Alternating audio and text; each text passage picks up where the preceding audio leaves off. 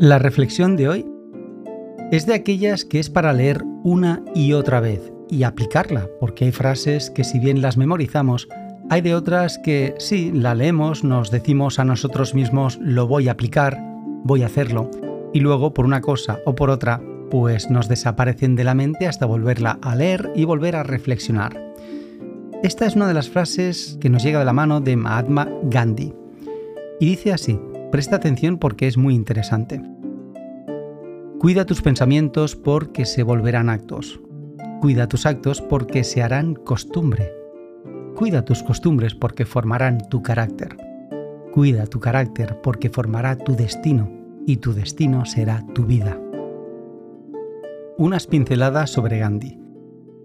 Fue un dirigente más destacado del movimiento de independencia de la India contra el Raj británico, para lo que practicó la desobediencia civil no violenta. Además, de pacifista, político, pensador y abogado hinduista indio.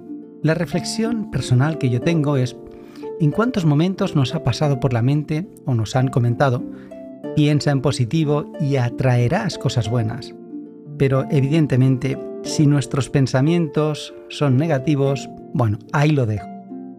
Creo que la actitud refleja el carácter de las personas y los actos de los mismos. Sin más, gracias por escuchar este podcast.